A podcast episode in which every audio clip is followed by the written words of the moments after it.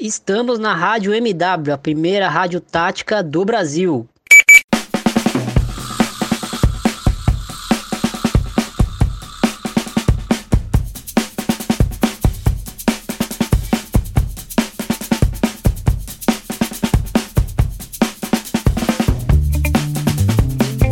Saudações ouvintes do Amplitude! Eu sou o Smack Neto e está começando mais um episódio do podcast Ampliando, o seu encontro semanal com os principais fatos jornalísticos ligados ao universo do futebol. O programa faz parte da rede de podcast do Amplitude FC, que também conta com La Plantilha, com tudo sobre a La Liga, sobre a seleção espanhola, sobre os clubes espanhóis nas competições europeias, o de primeira com o melhor da análise do futebol feminino, tá lá com o Tiagão, com o Bruno, com a Carla, com uma equipe vasta aí falando muito sobre futebol feminino, fazendo análise de qualidade.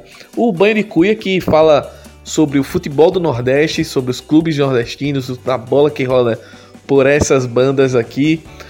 E o Dois Toques, que é um programa que traz uma visão aprofundada sobre diversos aspectos do futebol.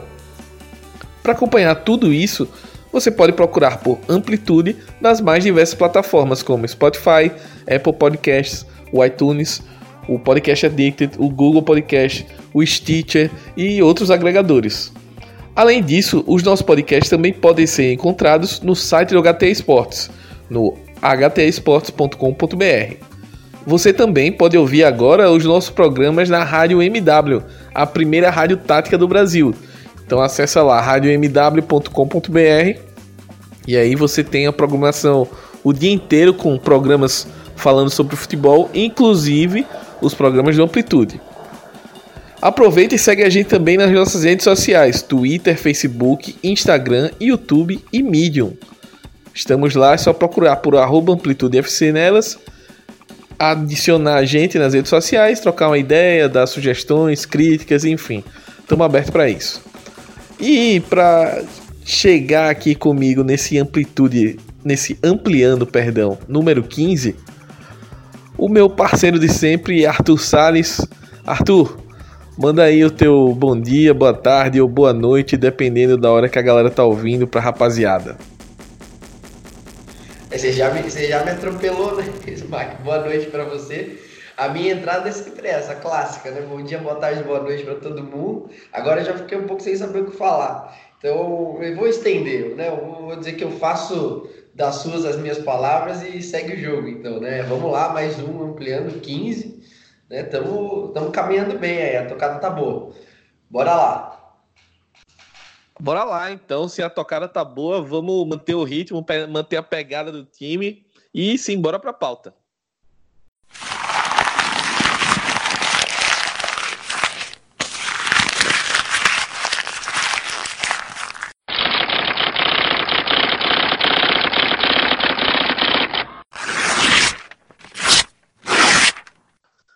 Começando essa 15 edição do Ampliando, já são 15, ó, parece que foi outro dia que a gente começou. Mas o 15 episódio, a gravação dele, pelo menos, coincidiu com o dia 20 de novembro, que é celebrado em vários estados do país, o Dia da Consciência Negra, né? E a gente pôde acompanhar hoje, Arthur, nas redes sociais, diversos clubes se manifestando, uh, colocando vídeos. Eu, particularmente, gostei muito de um vídeo que a TV Corinthians produziu, que o Corinthians é, repostou nas suas redes sociais. Achei muito forte, mas muito necessário.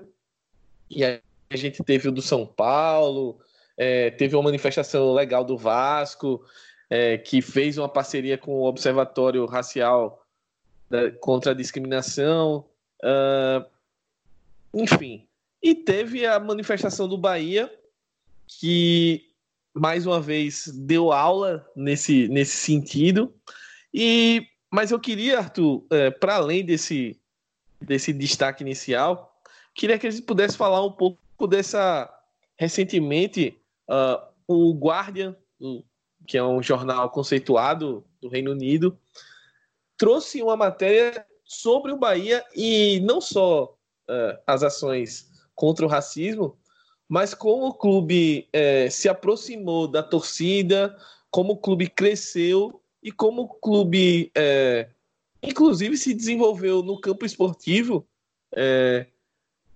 fazendo com que trazendo esse torcedor que estava afastado de volta para o Bahia e ao mesmo tempo é, identificando o torcedor com causas que ele vive no dia a dia, né? Então, é, pô, com certeza o torcedor que é gay e torce para o Bahia, ele se identifica com o que o clube está fazendo, ou os negros, ou é, é, as mulheres, enfim, todas essas minorias que tem sofrido bastante no, no país que a gente vive, é, elas estão sendo contempladas pelo clube. Então eu imagino que esse, esse, essa política do Bahia de ações afirmativas, de, de discutir isso e de tocar nas feridas da sociedade, ela acaba sendo é, também um marketing positivo para o clube. A gente já chegou a discutir isso aqui em programas anteriores.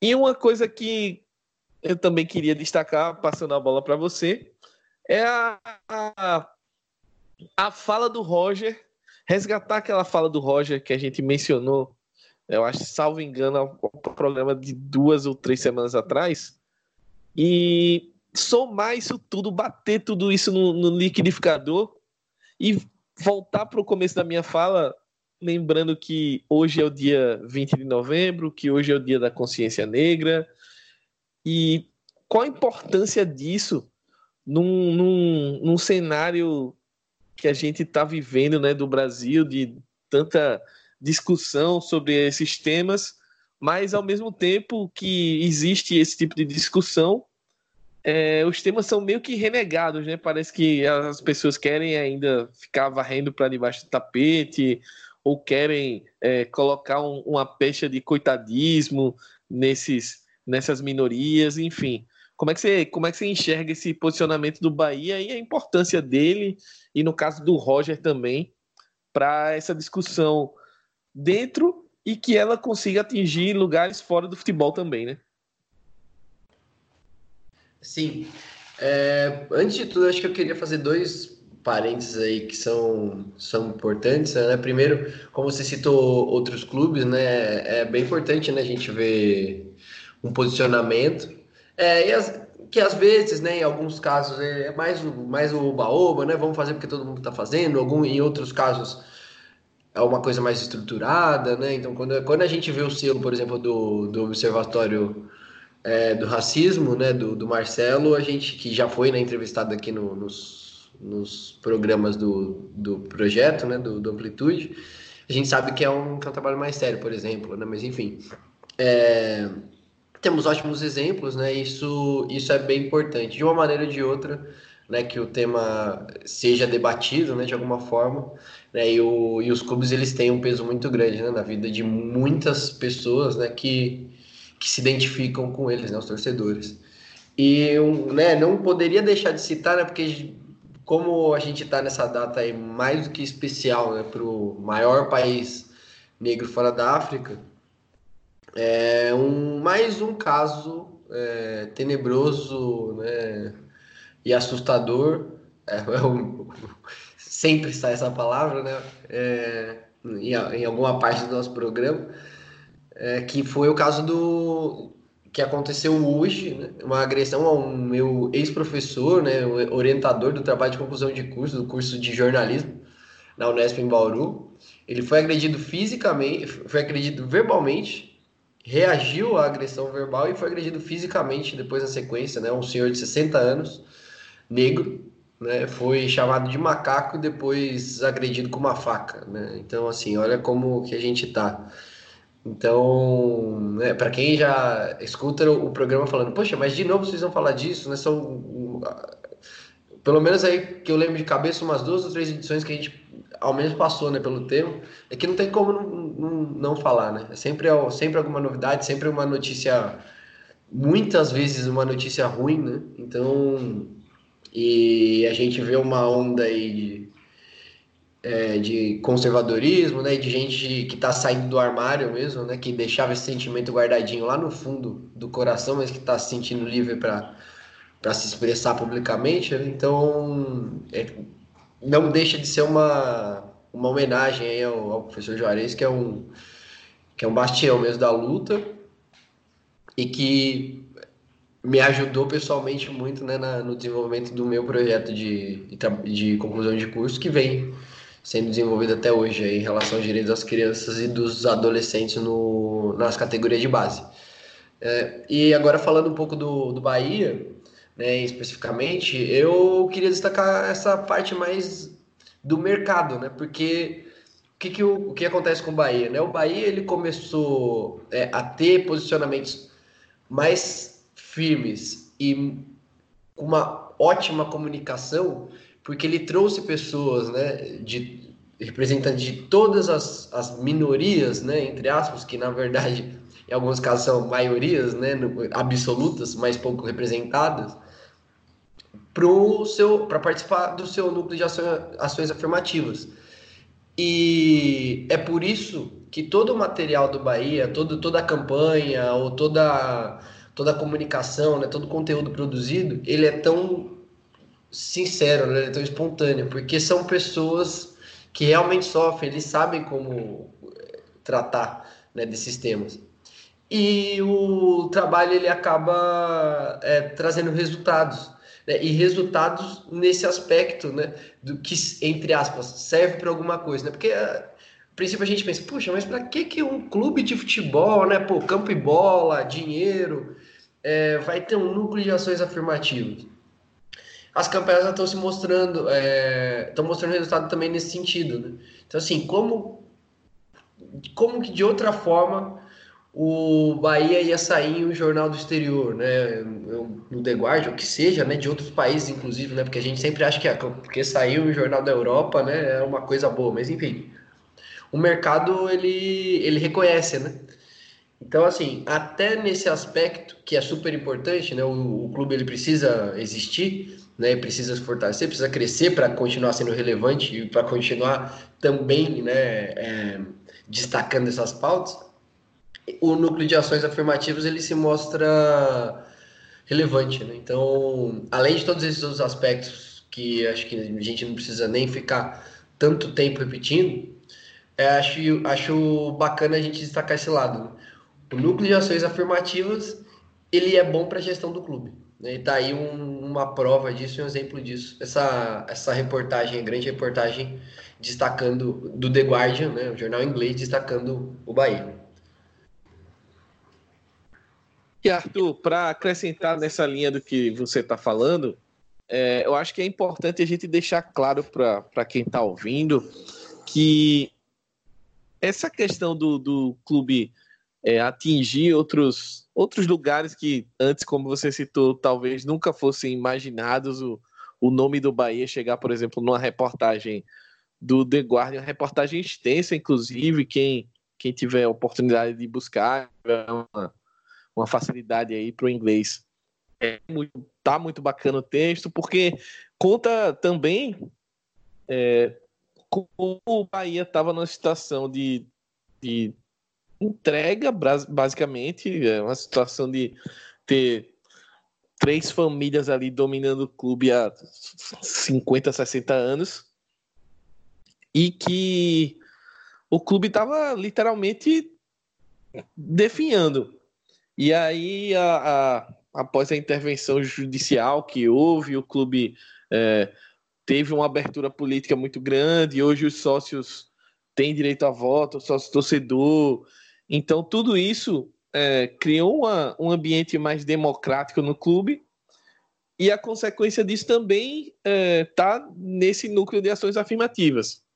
E o, o núcleo, ele, para além da, da, dos ganhos para a sociedade, que eu acho que todo clube deveria pensar nisso, né, de, na sua função social, para além do futebol, ele também acaba sendo, como o Arthur citou, um, um um ganho de capital, é, é, não de capital em si, mas de, de marketing, um ganho da sua marca, entendeu? Você tá agregando valor à sua marca, para ficar na expressão da moda aí, do pessoal que trabalha na área. Você está agregando valor à sua marca. A sua marca ela é conhecida por é, se, se preocupar com questões sociais, com questões políticas, ela interage muito bem com o seu público-alvo, que é a sua torcida, ou até é, torcida de, de, rivais, seja no estado, seja é, fora dele. Porque quantos, quantas pessoas que torcem para outros clubes, mas que é, admiram o Bahia. Eu, particularmente, é, torço para outro clube, mas simpatizo demais. Toda vez que eu vou em Salvador, eu sempre procuro é, ir um, em um jogo do Bahia. Dessa última vez que eu fui, inclusive, passei na loja, comprei duas camisetas bem bacanas, que tem a ver, sim, com, com essa questão é, social. Então, assim, são, são campanhas que realmente tocam e que Arthur, também acabam influenciando, pelo que eu venho acompanhando, acabam influenciando o ambiente dentro do, do, do clube, né? De quem chega para trabalhar no clube começa a, a, vivenciar isso e começa a se contaminar. Que eu acho que também foi um pouco do caso do Roger, porque antes dele chegar no Bahia, é, ele nunca se posicionou da maneira como ele está se posicionando. Ele nunca e, e aqui eu não quero culpar o Roger por isso. O que eu quero dizer é que o Bahia é, talvez tenha dado um, um espaço para ele, um, um, um, sentimento ali de pertencimento, de, de dele até mesmo dele entender um pouco mais é, é todo esse entorno, entendeu? Do, do que é ser negro, é, do que é, é viver num lugar onde os negros é, não são tratados da forma como deveriam ser, enfim. E, inclusive, queria destacar uma notícia de ontem, né?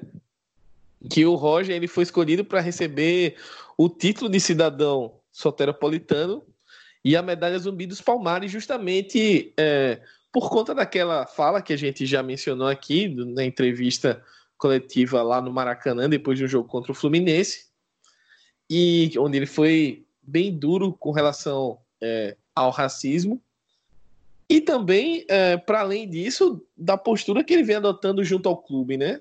Por mais que o Bahia, é, no, no, campo esportivo, nesse segundo turno brasileirão, não esteja fazendo uma boa campanha, é, eu acho que o Roger, como, como um agente social, como um cara que é o, o, um dos dois técnicos hoje negros que estão trabalhando na Série A. Acho que ele representa muita coisa e é importante, inclusive a, a reportagem do Guardian menciona também a questão do Roger. E é importante, né, Arthur, o, o clube dar essa liberdade, ao mesmo tempo os jogadores é, abraçarem isso e entender isso. Por exemplo, outro cara que, antes de passar para você, Arthur, e comentar isso, mas um outro cara que eu vejo que abraçou muito isso é, foi o goleiro, o Douglas Friedrich. Não sei se vou, pronunciei corretamente, mas o Douglas, para ficar no. Ele que é um cara branco, um cara, salvo engano, ou ele é de São Paulo, é do, do sul do país.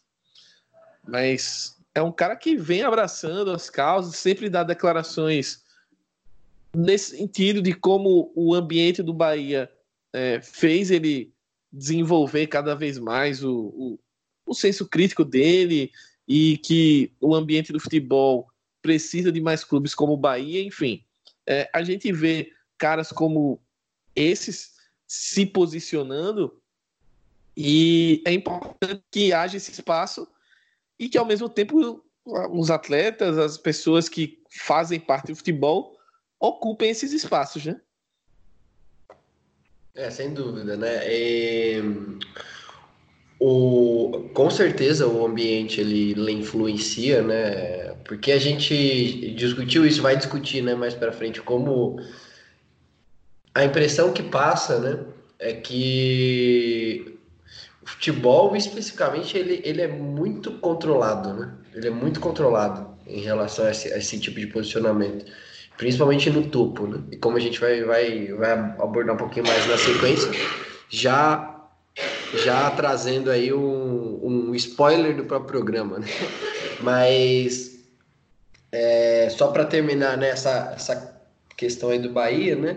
Esse posicionamento, né? Acho que é, do clube, né? Agora falando do clube, ele, é, ele traz esses benefícios, né, como você citou, né, tanto dessa, dessa questão aí da valorização da marca, como do posicionamento da marca, que pode trazer é, patrocinadores interessados em campanhas específicas, né, é, abre, uma, abre, abre um leque né, de, de negócios aí, negócios potenciais, e, e né, vai permitir o clube ter, ter muito mais recursos, enfim, né? É, é uma. É realmente. Ele, ele, ele traz resultados para muito mais do que apenas, né? Entre aspas, isso para quem quer ser, né?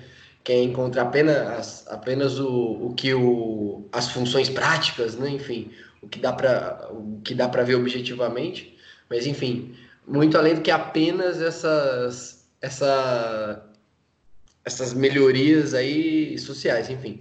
Então é é muito muito bacana ver, ver esse tipo de resultado porque, enfim, né? Quem essa, essa exposição, né? Gratuita, espontânea, né? Entre aspas, e que, e que é muito valorizada no, no marketing. Quais patrocinadores, né? De clubes brasileiros vão ter essa exposição no The Guardian que o Bahia teve, né? Então isso também conta muito. Isso é bastante relevante. E aí a gente tem um exemplo de, de como o núcleo de ações afirmativas é importante para a gestão em si do, do clube.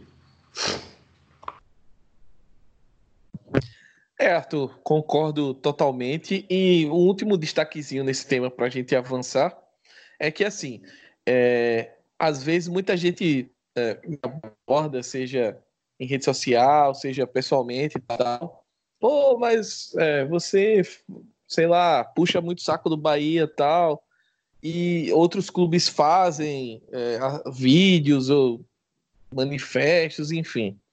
É, eu concordo, existem clubes que estão avançando nesse, nesse, nessa seara, nesse tema, só que eu posso estar tá falando alguma bobagem, mas até onde eu sei, eu acho que o Bahia é o único clube que tem um, um núcleo específico é, de ações afirmativas que abriga pessoas que participam de movimentos sociais, que participam é, do, da construção do dia a dia das lutas é, da, do, sei lá, do, da parcela LGBTQ, da parcela negra, das mulheres, enfim, e dos deficientes, que essa palavra até é um termo bem equivocado, enfim, das pessoas que têm algum problema, algum, alguma questão, né, física, enfim. E, e o, a grande questão para mim é o, o Bahia tá fazendo entre aspas o marketing, tá? Eu acho que a gente negar isso, querer é, fechar os olhos para isso, é ser extremamente ingênuo. Mas o meu ponto é que, ao mesmo tempo que o Bahia está fazendo esse marketing, o Bahia faz, realiza ações de verdade. E não são ações, é, para ficar no exemplo de hoje, não é que tipo, ah, vai ter o Dia da Consciência Negra dia 20, vamos fazer um videozinho, ou vamos fazer um, uma açãozinha, levar uma faixa tal. Não é isso. É, existem discussões, existem é, seminários, existem é, o Bahia promove debates dentro da torcida ou dos consulados. Enfim, é, é uma coisa que vai para além do, do, da data comemorativa ou do feriado, enfim. É algo que eu, particularmente, não vejo tanto em outros clubes. E esse núcleo ajuda muito a organizar isso.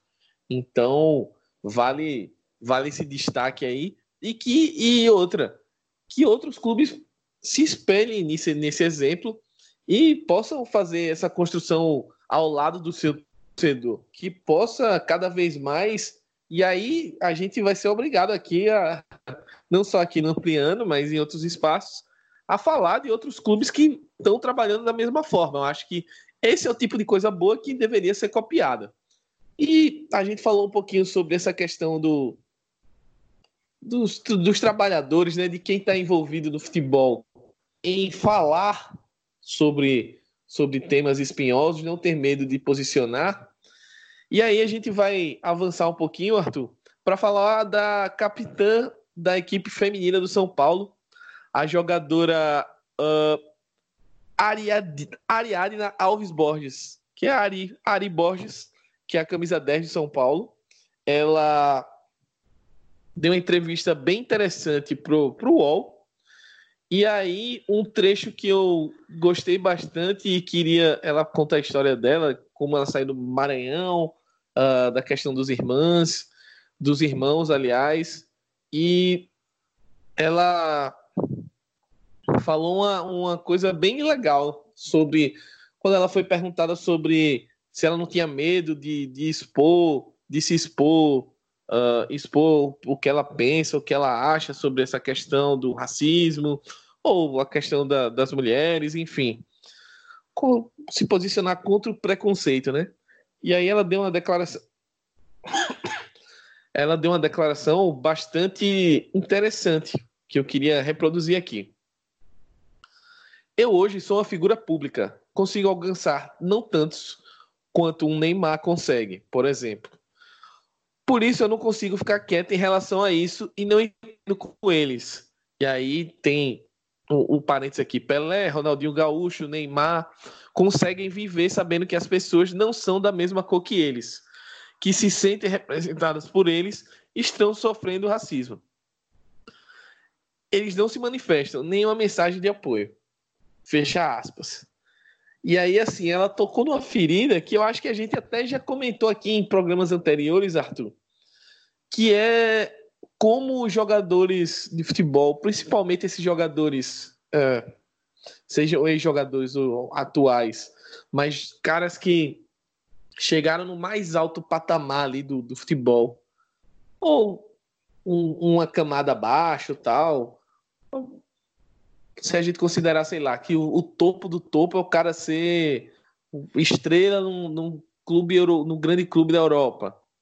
E aí, sei lá, o cara conseguiu jogar na Europa em alto nível, e aí depois a gente desce, o cara, sei lá, conseguiu jogar no futebol brasileiro em alto nível muito tempo, foi ídolo de uma torcida e tal.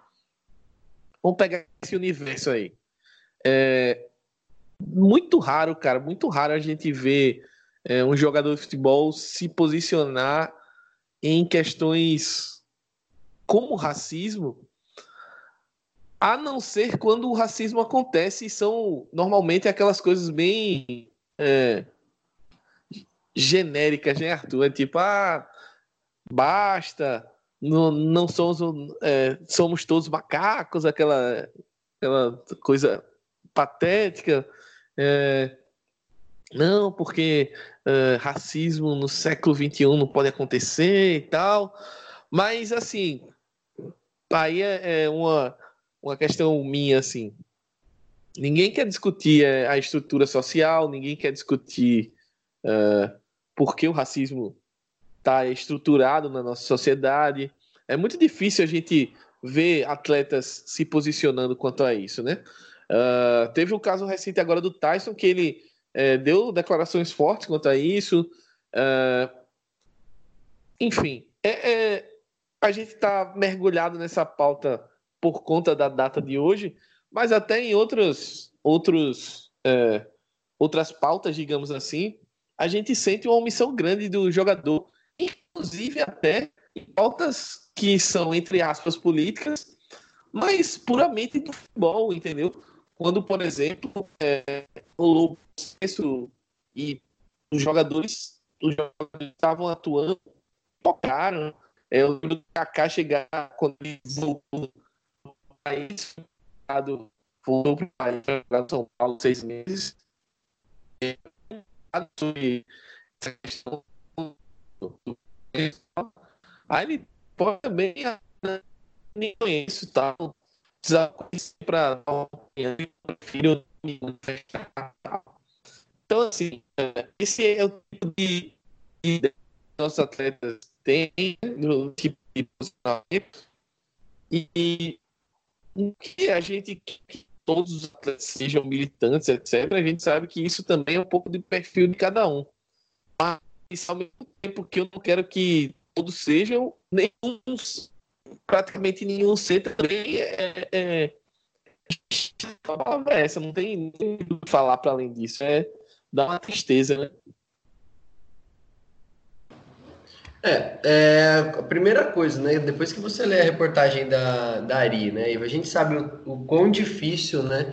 É, é para uma jogadora se firmar, né? E ter uma, uma vida financeiramente estável, né? E, e ela falar, não, eu, eu tenho que me posicionar em relação a qualquer injustiça que eu vejo, porque eu sou o exemplo, né? Para meus meus irmãos e tudo mais primeira coisa que vem à cabeça quando a gente, quando a gente vê ela se posicionando, sabendo quanto tem jogo, né? O quanto ela pode simplesmente né, ter, ter muitas portas fechadas e, e ter sua carreira comprometida.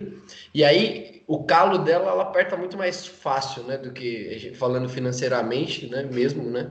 Do que do que grandes jogadores, né? Que a gente vê aí na televisão todo dia. Aí a gente pensa, pô, esses caras são muito bundão, né? Não é possível, né? É a primeira coisa que vem que vem na cabeça. Não tem como ser diferente disso, né? Você vê o, uma, uma jogadora aí com tanta coragem, tanta fibra aí para para falar, né? É, o que ela falou, né? E, com, e, e, mostrando principalmente essa, essa coragem, né? Eu não posso me furtar de, de ser quem eu sou e de apontar injustiças, né? É, então, é, essa força ela, ela se contrapõe de uma maneira gritante com a omissão que a gente vê em muitos casos. E aí a primeira, a primeira sensação é essa, pô, banda de bundão, né? Bunda mole, pelo amor de Deus, para não falar, para falar coisa pior aqui. Mas, né, é, é importante também a gente fazer outras outras reflexões, né? Eu acho que principalmente, né, tem tem muito esse aspecto é, do que a gente gostaria que os jogadores fizessem ou o que nós faríamos se nós estivéssemos no lugar dos jogadores e tudo mais. Né? É, tem essa questão da, da estabilidade financeira. Você pensa, pô, cara, você tem sua vida ganha. Tipo, para de ter rabo preso com qualquer coisa que seja, com patrocinador, manda tudo pro ar e seja quem você é, né? Mas, enfim, isso só dá para a gente medir estando na pele dessas pessoas, não tem como a gente fazer, né? Então é muito perigoso a gente cair nesse, nessa, nessa esfera. Mas, e por outro lado, eu acho que também tem muito da, da questão da, da, da formação, né, gente? Eu tive aí a oportunidade de trocar uma ideia antes de, de começar a gravação, né, com uma, com uma profissional do serviço social, né, que atua em um grande clube aí da, da Série A do Campeonato Brasileiro, e ela falou que o que não é fácil né, abordar essa temática. Né? Você falou, vamos fazer um seminário sobre, sobre racismo ou alguma coisa nesse sentido. Não é uma coisa tão simples de ser feita. Né? É, você encontra resistência, até porque a maioria dos dirigentes eles são brancos né? e eles não enxergam isso como um grande problema e não tem, com certeza, essa visão da gestão é, que o Bahia tem, e acredito que nenhum outro clube do Brasil aqui tenha, né? se, se se os ouvintes conhecerem outros trabalhos, ou se tiver alguém de algum outro clube escutando, né, que a gente, as portas estão super abertas aí para a gente fazer uma retratação e até abordar com mais profundidade nesses, né, esses trabalhos, mas não, não acredito que seja o caso.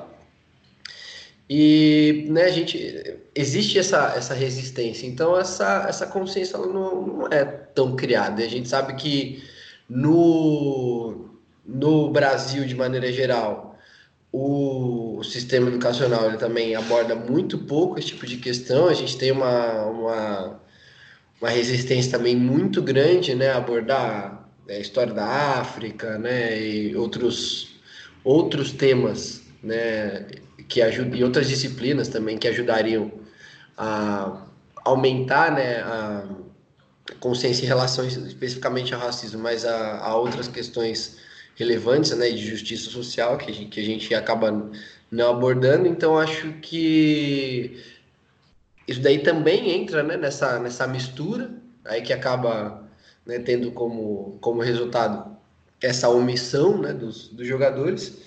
E também, é, acredito, um controle muito grande, né, porque o potencial que eles têm, que eles têm é realmente gigante. Né? Não tem aqui os números agora, mas o número de seguidores do Neymar é uma coisa absurda né, nas redes sociais, é, é grande, né, em comparação com países, enfim, é com, com, é, com líderes de países, né, é, assim, são, são números assim, até maiores, né, enfim, é uma capacidade de comunicação assim, muito grande, né, e isso daí é poder, né, então, quando a gente está falando de poder, tem gente, tem gente grande controlando isso daí, não, não, não, não tenhamos dúvida disso. Então, também é uma questão a, a, a ser levada em consideração. E, e tudo isso entra, entra na mistura, né? Por isso que é muito mais complicado a gente ver jogadores aí, tanto, né, para resumir, né, tem que, essa questão do controle, tem essa questão de não se discutir muito isso nas categorias de base, até porque quem comanda não, não, não é sensível à causa, e e a educação, né, de maneira geral, que aqui, aqui no Brasil, ele, ela é assim, ela é, deixa muito a desejar no, no aspecto dos direitos humanos. Se não fosse o caso, a gente não teria o presidente que está eleito, né, e não, e não seria aceitável, né, de maneira nenhuma, nem temos o tanto de casos aí de, de manifestações racistas que temos na, na sociedade, nem na admirar torturador, qualquer coisa assim, mas a gente sabe que para muitas pessoas, né, e por, por ignorância mesmo, elas não conseguem entender o porquê isso é inaceitável. Então, para você se posicionar contra isso publicamente, tem muito chão pela frente. É, tem muito chão pela frente. Como você falou, Arthur, não é um debate simples, não é um debate tranquilo. É, por mais que eu goste de pegar bastante nos jogadores brasileiros nessa, nessa questão, é um debate que ele cerca para além. Outros jogadores de outros países também normalmente tem esse tipo de postura, aquela do media training, não quero me comprometer com nada, não quero falar bobagem. E aí tem muita questão também do que circula, do que esses caras podem perder, apesar de eu achar que um cara que chega no nível, sei lá, de um Neymar, de um Messi, que recentemente estava é, lá na Arábia Saudita jogando, e a gente sabe que é, o que é a Arábia Saudita, é, e outros jogadores desses, desse nível pelo menos, esses caras, é, para outras coisas, eles sabem é, utilizar o poder que eles têm, entre aspas, acima do bem e do mal. Mas talvez nesse caso eles não não tenham o mesmo o mesmo afinco ou até mesmo talvez falte um conhecimento mais profundo para ter esse tipo de, de opinião mais forte, mais pesada. Enfim, é algo que é muito mais complexo do que parece, que aparenta ser de cara. Eu tenho plena ciência disso, mas ao mesmo tempo é algo que acho que vale a pena sim a gente tocar e frisar e insistir, porque é aquela velha história que eu sempre bato na tecla aqui no programa. É, o futebol é meio que um espelho do que acontece na sociedade. Só que às vezes o que o futebol pode refletir para essa sociedade pode ser muito melhor do que a sociedade em tese está entregando para o futebol.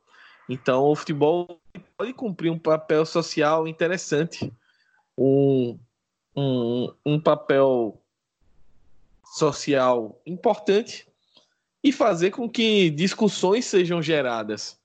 E por muitas vezes esse poder que os atletas têm e que muitas vezes é, vou, vou citar novamente também aqui no até daqui a pouco a gente vai formar um bingo de, de citações que a gente faz, faz nos programas, Arthur. Mas eu gosto de bater nessa tecla dos esportes americanos de como os atletas é, têm essa consciência, têm esse, têm esse, essa luz de entender o papel deles como ídolos e tomarem para eles certas causas. E quando você vai perguntar, sei lá, para um LeBron, para um Carmelo, para um Harden, para, enfim, para esses caras pesados aí do para um Curry, para os caras mais tô citando aqui NBA, mas em outros esportes também.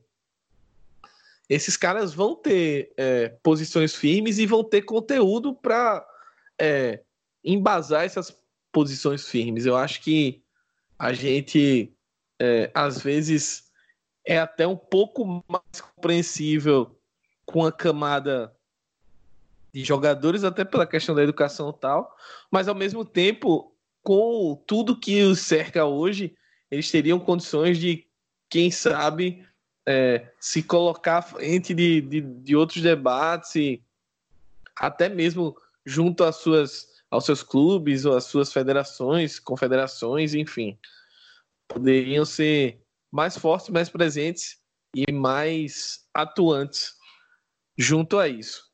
E pegando o gancho aqui do que eu citei com relação à participação do Messi é, no amistoso na Arábia Saudita, não só o Messi, né? A Argentina, é, o Brasil jogaram na, na última sexta é, no, na Arábia Saudita.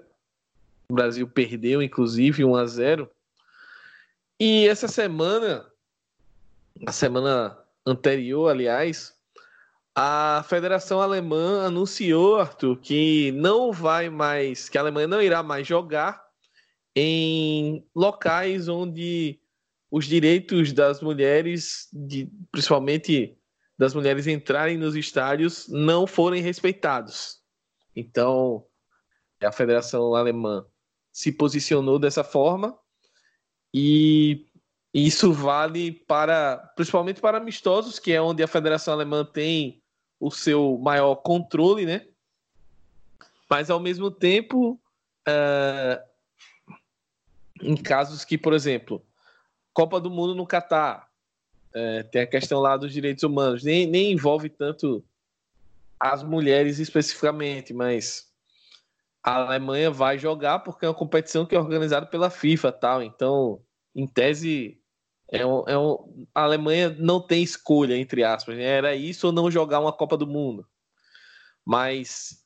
E a gente pode até também discutir um pouco disso, até onde é, entre aspas, marketing, até onde é uma posição legal da federação.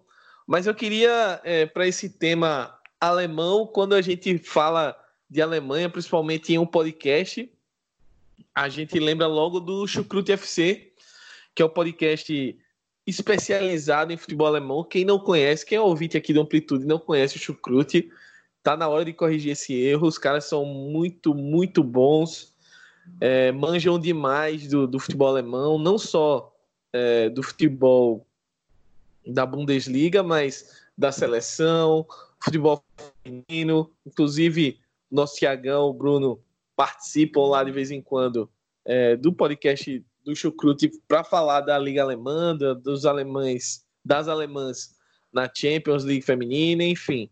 É um parceiraço nosso. E o Vitor, que é um dos membros fundadores aí do Chucrute, a gente convidou o Vitor para ele falar um pouquinho sobre esse tema, sobre o porquê, os porquês da Alemanha ter tomado essa decisão e um pouco do contexto, né? O Vitor, que mora na Alemanha, trabalha lá, e está acompanhando muito melhor que eu e Arthur, porque ele está em campo, né, como diria uh, a, a linguagem jornalística. Então, queria chamar aqui o Vitor. Vitor, dá o seu depoimento aí do que está rolando com a seleção alemã. Olá, amigos do Amplitude que estão aí escutando o podcast Ampliando, maravilhoso podcast que aproxima aí o futebol da sociedade pelo menos é assim que eu vejo, discutindo temas políticos, mostrando sempre que política e futebol se misturam, que sociedade e futebol se misturam mais do que tudo. e por esse motivo é um prazer enorme estar participando. Eu sou o Vitor, faço, faço parte aí do podcast Chucrute FC, podcast sobre futebol alemão, e moro na Alemanha já há cinco anos. E queria aí falar um pouco então sobre essa decisão aí recente da DFB, ou seja, a Federação Alemã de Futebol, é, de não jogar mais em países é, que não respeitam os direitos das mulheres. Então, em primeiro lugar, indo aos fatos, a DFB anunciou, né, na verdade foi uma proposta trazida até pelo seu presidente, é, e ele jogou isso para a Assembleia, a Assembleia aprovou, que a Alemanha não joga mais em países é, que não permita as mulheres entrarem em estádio.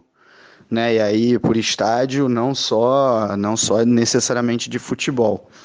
Né? O que já desfazendo uma confusão que alguns aí cometeram, não significa a mesma coisa que não jogar em países que não respeitam os direitos das mulheres, né? Porque tem inúmeros países no mundo que não respeitam os direitos das mulheres, né? Que as mulheres não, não têm os mesmos direitos em relação aos homens, mas que elas podem ir no estádio, digamos assim. O maior exemplo é o Catar e, e a gente já chega nele.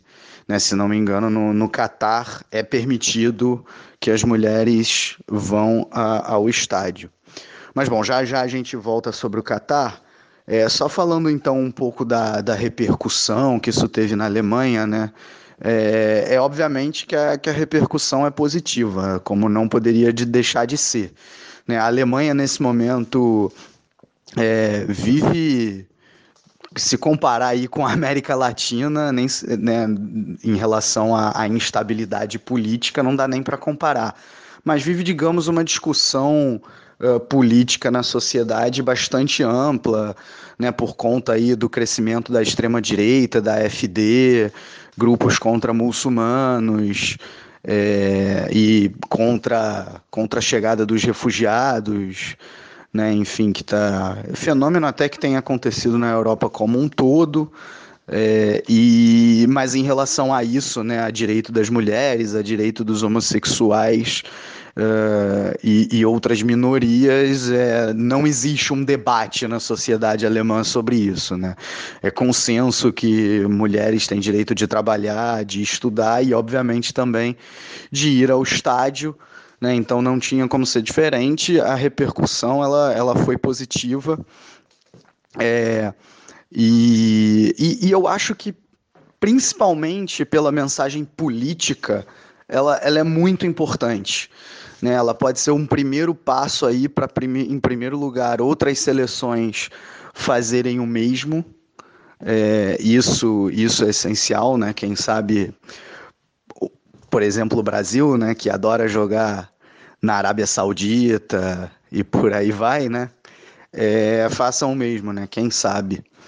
Uh, e, de certa maneira, vale colocar também, constrange a principal equipe alemã no momento, que é o Bayern de Munique, porque o Bayern de Munique tem uma aproximação muito forte com o Catar. Né? A, a, a principal empresa do Catar patrocina a equipe da Baviera. O Bayern de Munique sempre passa a intertemporada, né? É aquela, aquela época em que o campeonato alemão para entre dezembro e janeiro e vai ao Catar, faz lá a sua intertemporada. E isso tem recebido muitas críticas dos próprios torcedores do Bayern de Munique, por exemplo. Então, quando a DFB vai e, e toma esse tipo de decisão, ela de alguma maneira é, acende esse debate mais uma vez. O Rummenigge, ex-jogador da seleção da Alemanha, uh, inclusive foi perguntado sobre isso após a decisão da DFB e na minha opinião, numa certa cara de pau, disse que é, não tem problema nenhum é, a, a, relação em que o Bayern de Munique tem com o Qatar. É, e enquanto a própria torcida reclama reclama disso, né? A própria torcida do Bayern de Munique reclama disso. Mas aí falando do Qatar especificamente, a, a decisão da DFB ela não vai contra o Qatar. É, eu vi muita gente falando assim: ah, então quer dizer que a Alemanha não vai jogar a Copa do Mundo? Quero ver não jogar a Copa do Mundo. Bom, é, em primeiro lugar, como, como eu falei antes, se não me engano, o Catar não proíbe as mulheres de irem ao estádio. Né? A Arábia Saudita o faz, o Irã é um grande exemplo, mas o Catar, apesar de ser um país né, de, de maioria islâmica, com muitas leis islâmicas, definitivamente é um país que é uma ditadura. É, não, não, e que não respeita os direitos das mulheres, obviamente, né? É, mas em relação à permissão de ir ao estádio, é, ela existe. E, em segundo lugar, a decisão da, da DFB, é, ela diz o seguinte: ela diz que caso a Alemanha possa escolher onde jogar, ela não vai mais jogar nos países em que as mulheres não possam entrar no estádio. Né? Então isso acaba que difere, é, é, é, faz com que, por exemplo, uma Copa do Mundo a Alemanha não deixaria de jogar. Né? É, tem, tem esse detalhe importante, então. E, e fica, fica a minha reflexão só no seguinte sentido. É, tudo bem, a decisão é louvável, mas eu acho que ela é muito mais uma mensagem política do que algo que tenha um efeito prático. Por quê? Porque na prática a Alemanha já não joga nesses países. A Alemanha já não joga na Arábia Saudita, já não joga no Irã quando tem a sua própria escolha, né? Diferente do Brasil, a Alemanha quando joga um amistoso, ela ou vai jogar na Alemanha, né, como acontece na maioria das vezes, ou então uh, vai jogar no país que ela for jogar contra. E é muito, muito, muito raro uh, a Alemanha fazer um amistoso contra uma equipe de pouca expressão, como é o caso da Arábia Saudita, como é o caso do Irã, ainda mais fora de casa, né? É, é bem verdade que a Alemanha jogou contra a Arábia Saudita antes da última Copa do Mundo, mas foi um jogo disputado na Alemanha e não na Arábia Saudita. Né? Então, o efeito prático dessa decisão ele, não é não é nada demais. Eu, eu gostaria de verdade que a DFB assumisse uma posição mais mais firme, fosse pioneira também em dizer, olha, não, não vou jogar a Copa do Mundo, porque o Catar é um país que não respeita os direitos humanos, né? E não só os direitos das mulheres, mas os direitos humanos como um todo, né? Então fica, fica só essa reflexão. É, é uma mensagem política, ela é importante, quem sabe é, ela não leve outras seleções a fazer o mesmo, mas o efeito prático, ele dá para dizer que é quase nulo. Bom, brigadão aí pelo convite, um grande abraço para todos os ouvintes do Ampliando, obrigado também ao SMAC e aquele abraço. Grande abraço ao Vitor, nosso parceiraço aí do lado do Chucrute. E é isso, eu queria passar a bola agora para você. Acho que o Vitor deu uma boa explanada aí nessa situação alemã. E eu acho que essa reflexão dele duas reflexões dele que me pegaram foi a primeira é, como a Alemanha está nessa posição de vanguarda ainda com essas ponderações que o Victor colocou, mas é uma posição de vanguarda em fazer esse tipo de anúncio e definir que não vai mais uh, atuar nesses países e ao mesmo tempo é, como esse anúncio poderia ser estendido até mesmo para competições, né?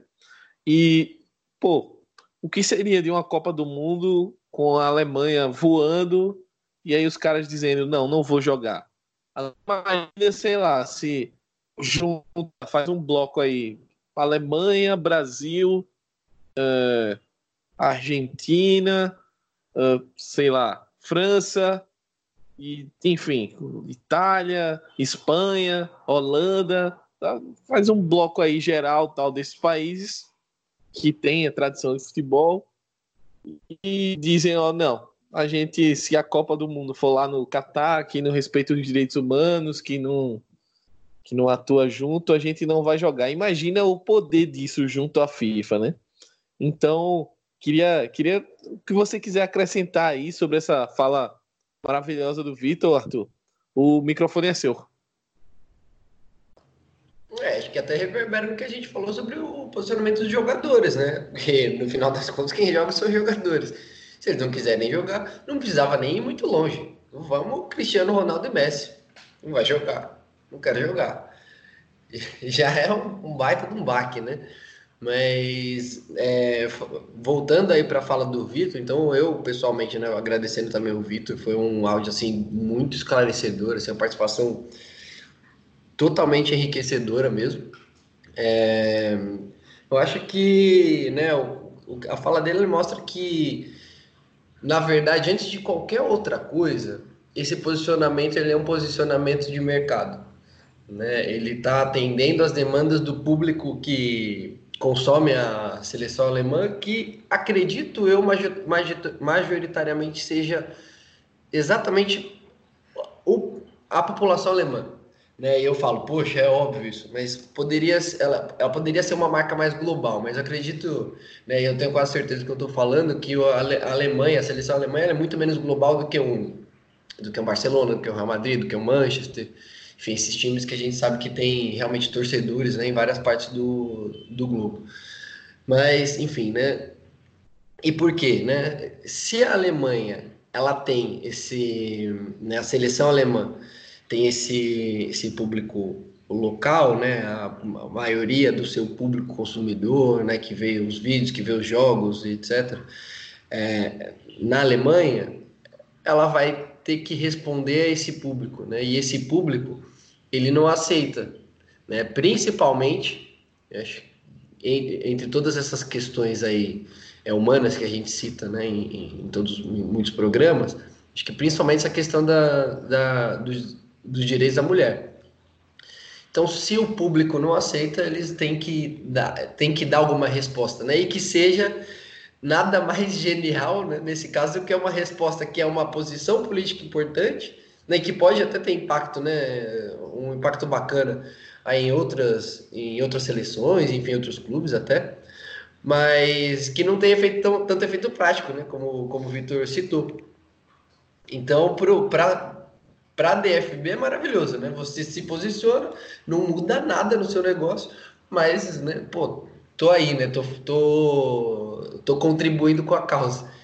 E, e o porquê disso, né? O porquê que esse público alemão ele, ele é ele tem esse, esse nível de sensibilidade a esse tema. É, eu acho cada vez mais eu consigo perceber isso que é uma questão de educação, né? é uma questão de de você desde muito pequeno, né? Você tá, tá sendo exposto né, a conteúdos como, como, como a ética, né? Como a, como a sociologia, enfim. Você percebe as injustiças, né? Muito, desde muito pequeno, né? Desde muito criança. E aí você fica sensível a essas causas. E eu fico pensando, poxa vida, né? É porque eles são mais desenvolvidos, né? Nossa, a Europa é melhor do que o Brasil, melhor, melhor que outras partes do mundo.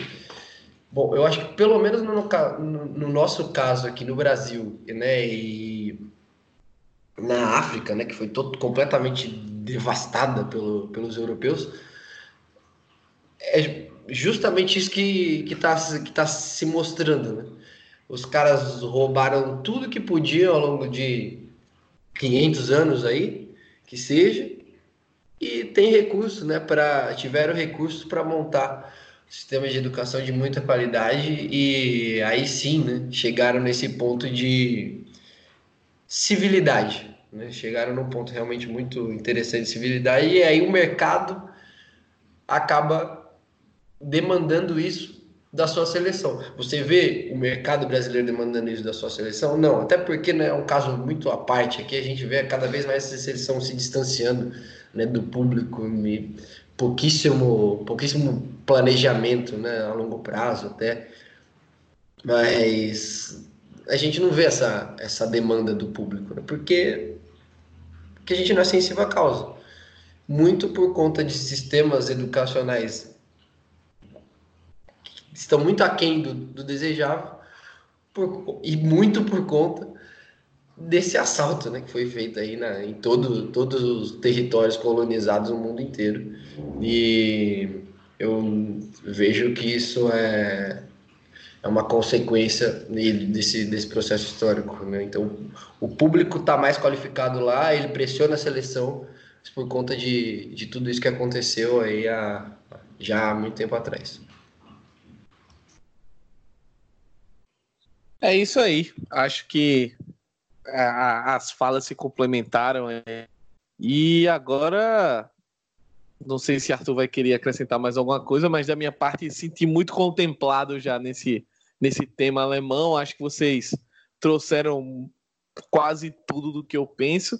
E como a gente já está com o horário estourado, Arthur, é, você quer colocar mais alguma coisa? Algum pontinho final aí?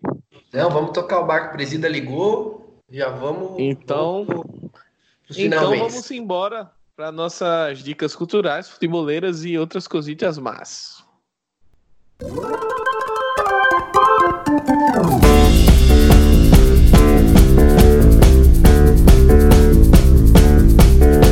Então, começando a minha dica, eu vou indicar mais, uma, mais um filminho. Um filminho que eu assisti esse final de semana.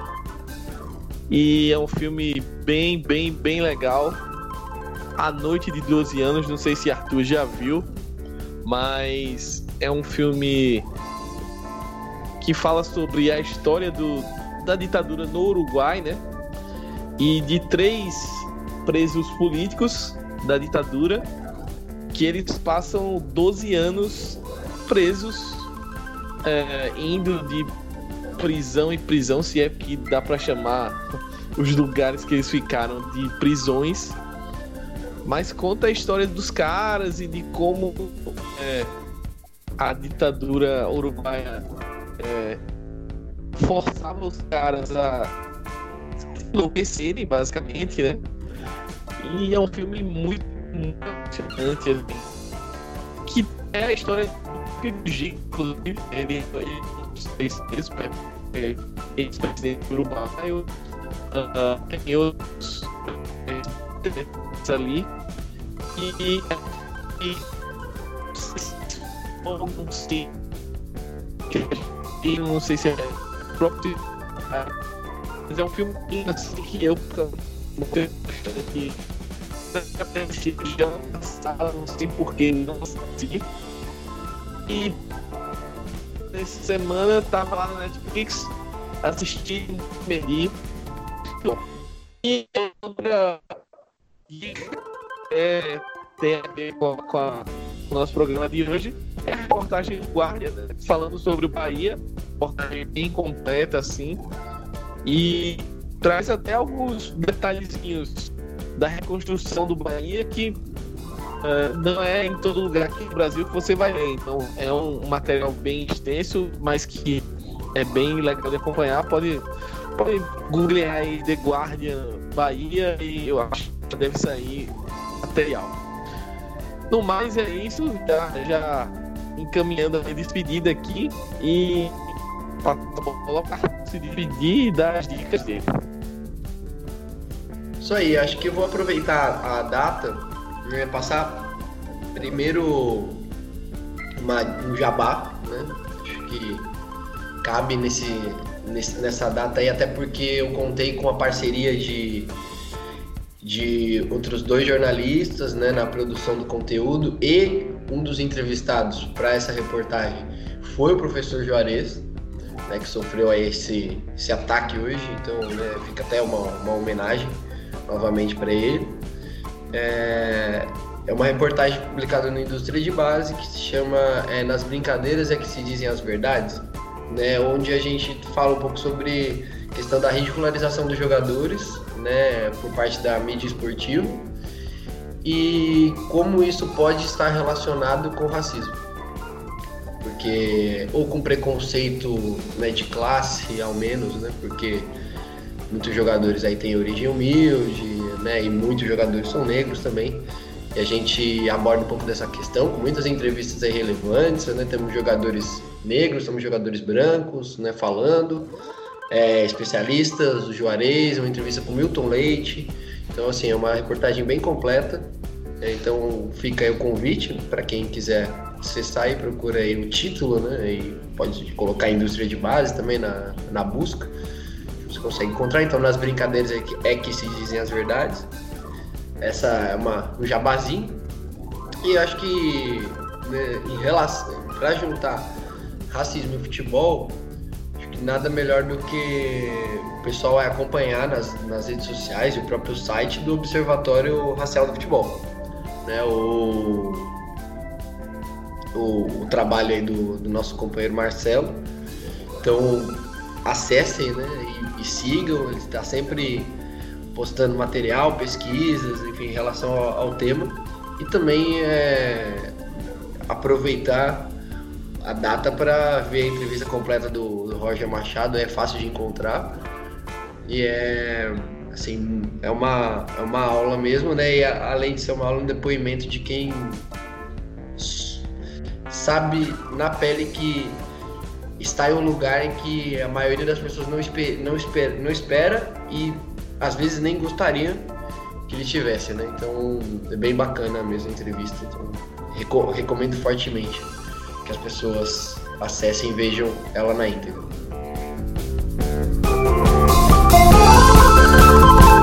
Pô, gostei das dicas do Arthur e inclusive anotei aqui para consumi-las posteriormente. No mais é isso, estamos chegando ao final aqui do Ampliando 15. Mandar um abraço novamente para o Vitor, que participou do programa hoje. É, agradecer a todo mundo que ouviu o programa da semana passada. Quem não ouviu ainda, escuta, porque está muito bacana. É uma discussão que eu considero atemporal, né? O, o, o que seria o programa, que seria o programa de debate sobre futebol ideal, tá muito bacana. E, e, no mais, ficamos por aqui. Deu uma pequena estourada hoje no tempo, mas não tem problema.